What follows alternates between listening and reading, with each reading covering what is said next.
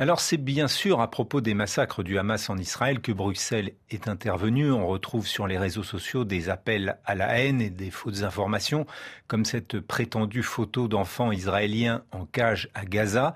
En réalité, une image qui circule depuis au moins deux ans. On trouve aussi des rumeurs invérifiées ou des témoignages suspects, comme l'histoire des 40 bébés décapités au kibbutz de Kvaratza, qui n'a pas été confirmée par les autorités israéliennes. Mais c'est aussi à la violence des vidéos amateurs que sont confrontés les régulateurs, et ce, d'autant que ce qu'on voit sur les réseaux sociaux se retrouve vite sur les chaînes de télévision. Par exemple, après le massacre, on a retrouvé sur plusieurs chaînes d'infos la vidéo ou la photo d'une jeune femme dénudée et probablement morte, exhibée comme un trophée sur un pick-up.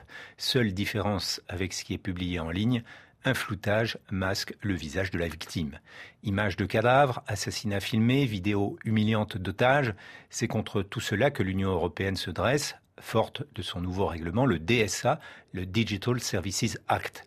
Le commissaire au marché intérieur, Thierry Breton, a fait par exemple cette mise en garde à TikTok vous avez une obligation particulière de protéger les enfants et les adolescents des contenus violents.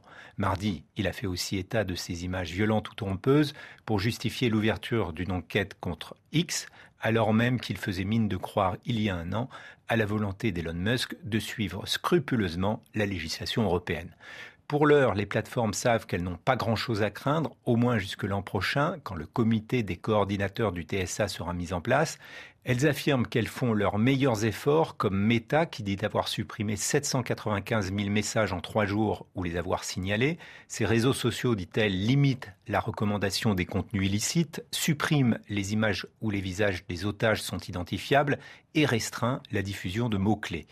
En fait, c'est surtout à nous, internautes, socionautes, qu'il revient d'agir en ne republiant pas certaines images. On l'a vu encore ce vendredi 13 à Arras avec l'assassinat d'un professeur de lycée, Dominique Bernard. La vidéo de l'assassin donnant des coups de couteau a été abondamment relayée sur X avant d'être retirée quelques heures après. Entre-temps, la vidéo est en tête des tendances et a été reprise par TF1 comme France Télévisions, qui n'ont toutefois pas montré le passage à l'acte.